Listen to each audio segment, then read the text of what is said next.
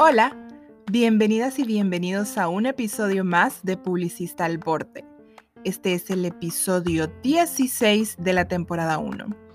La semana pasada no hubo episodio porque, por si fuera poco, en 15 días nos golpearon dos huracanes. El primero fue el huracán ETA, 15 días después el huracán Iota, dejando la mitad del país realmente devastada, destruida y han seguido pasando cosas y, pues realmente no me sentía en el ánimo de estar hablando de publicidad y de cositas que para mí pueden ser un poco irrelevantes en cuanto al contexto del país. Y pues eh, decidí hacer silencio en, en ese tiempo. Pero bueno, acá estoy con el episodio de hoy que se llama Burbuja publicitaria. Antes de empezar el episodio, eh, quiero hacer un shout out a mi super amigo Germán Guerrero, porque eh, yo siempre, siempre digo que hago este episodio sola.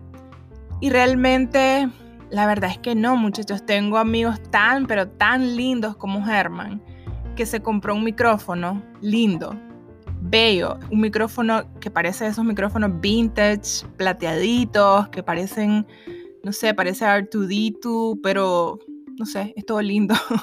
es un Samsung Mic. Eh, ah, fuck, aquí lo tenía escrito. Bueno, ahí lo voy a decir después. La cuestión es que no es mío, pero es de. Aquí está. Esperen. es un Meteor un Meteor Mic de Samsung y parece una nave espacial, o sea, es lindísimo. Y bueno, la cuestión es que Herman hizo la vagancia de comprarse este micrófono porque a él le estorban los reales. y este hizo la bandidencia de prestármelo. Y entonces acá, si esto se oye maravilloso, es gracias a Herman que, que me está apoyando, a mí, al podcast este, prestándome este micrófono, que no le voy a devolver, obviamente. no, como no, muchachos, si lo voy a devolver, nada más déjenme ahorrar un poquito, pues porque soy pobre. Este, pero eh, nada, gracias Germán, sos parte del equipo de Publicista al Borde. Realmente no me puedo quejar con amigos como gracias, gracias, gracias, un mío. Eh, un día de estos lo voy a obligar a que a que venga a entrevista acá. Este, porque siempre se me corre. Pero bueno, em, eh, gracias. No sé, no sé cuántas veces voy a decirlo, pero realmente estoy muy emocionada y espero que esto se escuche súper bien. Y si no se escucha bien es porque yo soy súper rookie y no sé manejar bien esto, pero se supone que solo es plugin and record. Pero pues soy yo, así que recémosle a todas las diosas del universo para que esto salga bien. Bueno, entonces, este, les contaba que este episodio se llama eh, Burbuja Publicitaria. Y pues realmente viene a colación de todo esto del tema del huracán, porque em, a mí, yo me indigné, yo me indigné un montón y no sé, no sé, tal vez tengo el corazoncito de mantequilla o qué sé yo, pues. Pero yo miraba como un montón de marcas seguían vendiendo, seguían preocupadas por el Black Friday, seguían preocupadas por su campaña de Navidad. Y el mundo se estaba veniendo abajo para nosotros. Tal vez no en Managua, pero eh, ese es el punto. Vivimos en una burbuja un managuacentrismo horroroso, sin que lo sepamos, o tal vez sí lo sabemos y estamos demasiado cómodos, no lo sé. El punto es de que si las cosas no suceden en Managua, o no nos afectan, o no nos importan, o no las volvemos a ver, o qué sé yo. No sé por qué pensamos así. No sé por qué los planes de mercadeo, la publicidad está pensada nada más para la gente de Managua. Incluso el desarrollo de productos. Miren, yo he caído en este en esta trampa del managuacentrismo muchas veces. Eh, yo manejaba una, una telefónica hace, hace varios años y me acuerdo que sacaron un paquete de mensajes de texto. En esto cuando estaba el WhatsApp empezando y era, pues ya tal vez ya tenía un poco más el WhatsApp, pero todo el mundo era WhatsApp, WhatsApp, WhatsApp y solo WhatsApp. Y entonces nos mandan a hacer eh, una campaña de mensajes de texto. Y yo me indigné. O sea, les puedo decir que yo me indigné y hablé con el gerente de mercadeo y le dije, ¿cómo es posible que estés haciendo una campaña de mensajes de texto cuando todo es WhatsApp ahorita? Y me dijo algo que nunca se me va a olvidar. ¿Y quién te dijo que eso es para Managua? Me dice. Obviamente eso no estaba explicado en el brief. Pero yo asumí que era para Managua porque tenemos todo es, esa mentalidad. Y por eso le estoy contando esta historia porque no es algo que voy a venir aquí yo con mi superioridad moral, con mi superioridad profesional, a decirles, miren, pensemos más allá de Managua porque yo tengo toda la razón. No, obviamente, yo también he caído en ese error. ¿Y por qué me decía eso? Porque ellos, conociendo bien el mercado que tienen, los clientes que tienen, tenían un gran grueso de clientes en zonas rurales en donde ni siquiera llegaba el Internet, en donde el principal medio de comunicación en el celular eran los mensajes de texto, porque además eran mucho más baratos.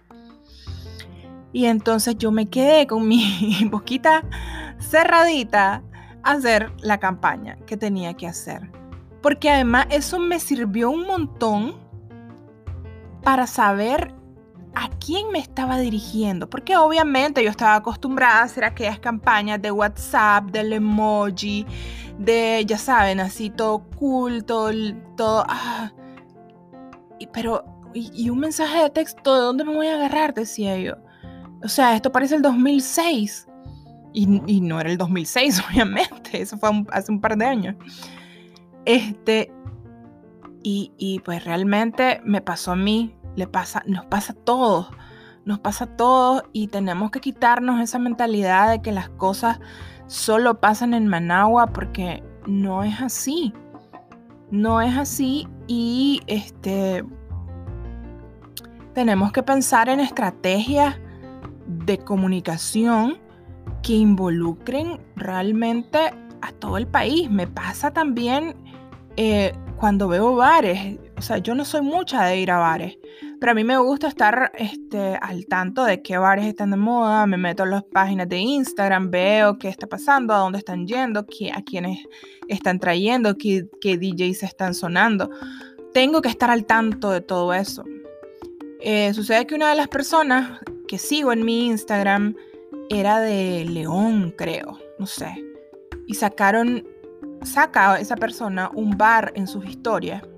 Y yo me quedé, ¡Eh! ¿dónde es esto? No conozco este bar. O sea, me entró un pánico porque según yo estoy actualizada. Este, y, muchachos, entre uno va creciendo más, esto, esto te va preocupando más porque realmente tenés que darte cuenta de dónde está el segmento joven al que le vas a hablar, porque generalmente las campañas este, están dirigidas al segmento joven y entonces que no estés al día es grave. Porque realmente este bar se miraba un bar grande, se miraba este, que, iba un montón de jóvenes y yo ni cuenta me daba ni de que existía. Me sentí, no sé, el meme este del, de, del Simpson, del abuelo Simpson, que decía, en mis tiempos no existía ese bar. Así. O el, o el, otro también de los Simpsons, del señor Burns, que llega como, hola jóvenes, y es todo chaborruco el maje. Así me sentí. Y bueno, la cuestión es que el bar estaba en, en León. Y no me acuerdo cómo se llamaba el bar, pero ya, ya lo fui a estoquear el bar, ya fui a ver. Y ya me di cuenta pues de que de que el bar estaba en León. Y me encantó conocerlo pues porque como les digo uno tiene que saber, tiene que saber de, de cosas que pasan, de, no sé, de, de peculiaridades que hay en cada departamento, en este Estelí por ejemplo, que son buenísimos eh, con los murales. Hay bastante cultura de tatuaje en este link, no sabía, me di cuenta hace poco. Entonces, eh, todo esto, todo esto es bueno saberlo, porque em, cuando uno hace comunicación, tenés que eh, darte cuenta de lo que está pasando y, hablar en códigos que la, real, la gente realmente se identifique y que no digan, como siempre, solo pensando en Managua, solo Managua, y que cuando pensás en los departamentos, pensás nada más en el señor montado en el burro con la leña y qué sé yo. Y ese es otro tema que vamos a hablar en el próximo episodio si, si mantengo el orden que tengo enlistado. eh, que es acerca del nacionalismo en la publicidad. No sé si lo voy a poner así, pues, pero, pero bueno. Cada vez que pensamos en Nicaragua, pensamos en ese tipo de cosas. Ya saben, en la gigantona, en el señor eh, que va con la leña, el caballo, el del sombrero. Y no le voy a decir que no existen, porque existen, sí existen, pero hay que quitarse eso. Con una marca a mí me tocó viajar por toda Nicaragua, eh, filmando una cantidad exorbitante de comerciales. y esto fue hace también un par de años. Este, y, andábamos en un pueblo en el que literalmente era salido de, de uno de esos comerciales clichés eh, de típicos, ya saben, la señora con el velo en la iglesia, el hombre a caballo con el sombrero, este, la vendedora en, una, en un corredor, así, ese tipo de cosas. Parecía, se lo juro que parecía, existe, existe. Y es bueno saberlo también. Y ahí me acuerdo que andaba en una producción en la que predominantemente eran hombres, y no es que casi que todos eran hombres. Pues porque están los, los gaffers, está el director, está el... o sea, casi todo, casi todo, que espero que eso cambie también, eh, eran hombres. O sea, todos. Todos, todos, todos eran hombres, exceptuando la maquillista y yo, si no me equivoco. Pero la cuestión es de que andamos en el pueblo y yo ando de jeans de tenis, una camisa más o menos pegada. Y yo estaba viendo a todas las señoras que andaban ahí, que realmente andaban de falda larga, de zapatitos. O sea, le estoy hablando que esto era en un pueblo, o sea, que era, era notición que la marca es que andaba representando estaba llegando a ese pueblo. Era una notición y por eso lo andábamos cubriendo. Y la cuestión es de que pasa un señor al lado mío y me dice, pecadora, vaya a la iglesia. Y yo decía, pero ¿por qué? ¿Qué le pasa? ¿Qué, estoy haciendo mal? ¿Qué hice? Si estoy, estoy de lo más tranquila, no me he metido con él ni nada. Ni siquiera ando de falda corta, ando de jeans, decía yo. Y entonces estoy comentando esto con el productor. Y me dice, ¿sabes qué es el problema? Andar de pantalón. Y esto aquí es, o sea, estás clara que esto estás como en, no sé, en 1940 o 1930, me dice, o sea, es increíble realmente. Entonces nosotros, en Managua, vemos desde nuestra burbuja hacia afuera. Hacia afuera y no me refiero hacia el resto del país. Vemos hacia arriba, más bien, no hacia afuera. Vemos a cómo se comportan las grandes urbes, cómo se comportan em, las ciudades eh, grandes, que queremos ser como Nueva York, queremos este, tener esos planes este, como salen en las películas, esos presupuestos, y, nos vamos a, la tienda de no sé, de, galerías o de Metrocentro a comprar cosas y nos vestimos de cierta forma y pasamos por una cafetería en la mañana tipo Starbucks y nos sentimos como una película. Y se nos olvida que hay pueblos como este que les estoy diciendo, que hay eh, gente que no conoce el Internet. A mí me pasó también con la pandemia. O sea, con la pandemia yo decía, clases en línea para todo el mundo, trabajar en línea para todo el mundo. No sé por qué sale la gente a la calle. Eso me duró como dos días. Y después te das cuenta que realmente hay un montón de gente que no puede hacer su trabajo desde casa.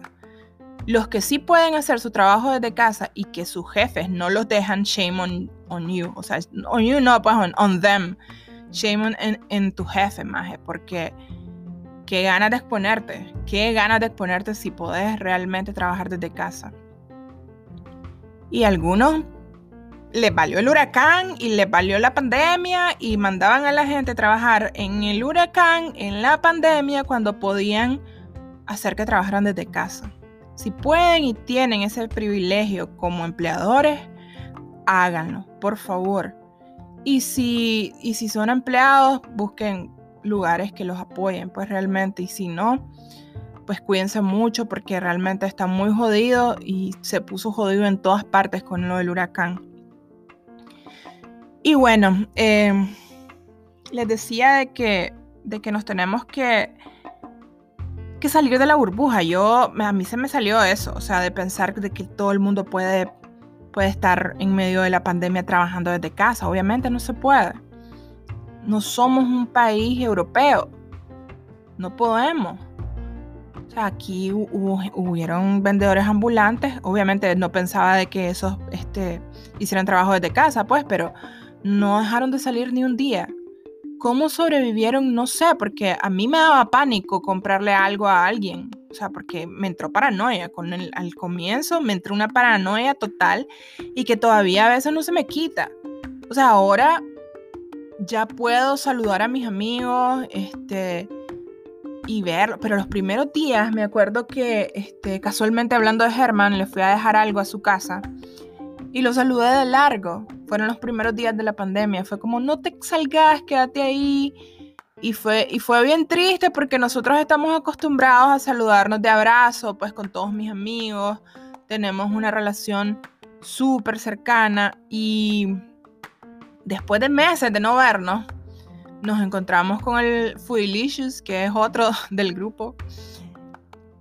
Y fue hermoso podernos abrazar de nuevo y, y pues ya que se nos bajó un poco la paranoia, que nos relajamos un poco, que todos estábamos con mascarilla, pues, y que, y que sabíamos que, que había que lavarnos las manos, pues, pero que no, y que no era malo saludarnos y, y abrazarnos, pues, porque al fin y al cabo no andábamos metidos en los bares, este, como andan un montón.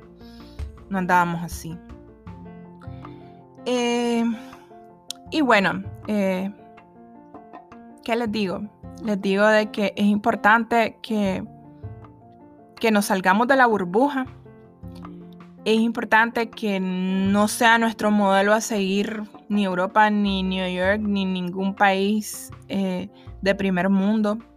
Es importante que nos demos cuenta de que estamos en un país donde todavía funcionan las mantas, donde son un excelente medio de comunicación, donde hay perifoneos y funcionan.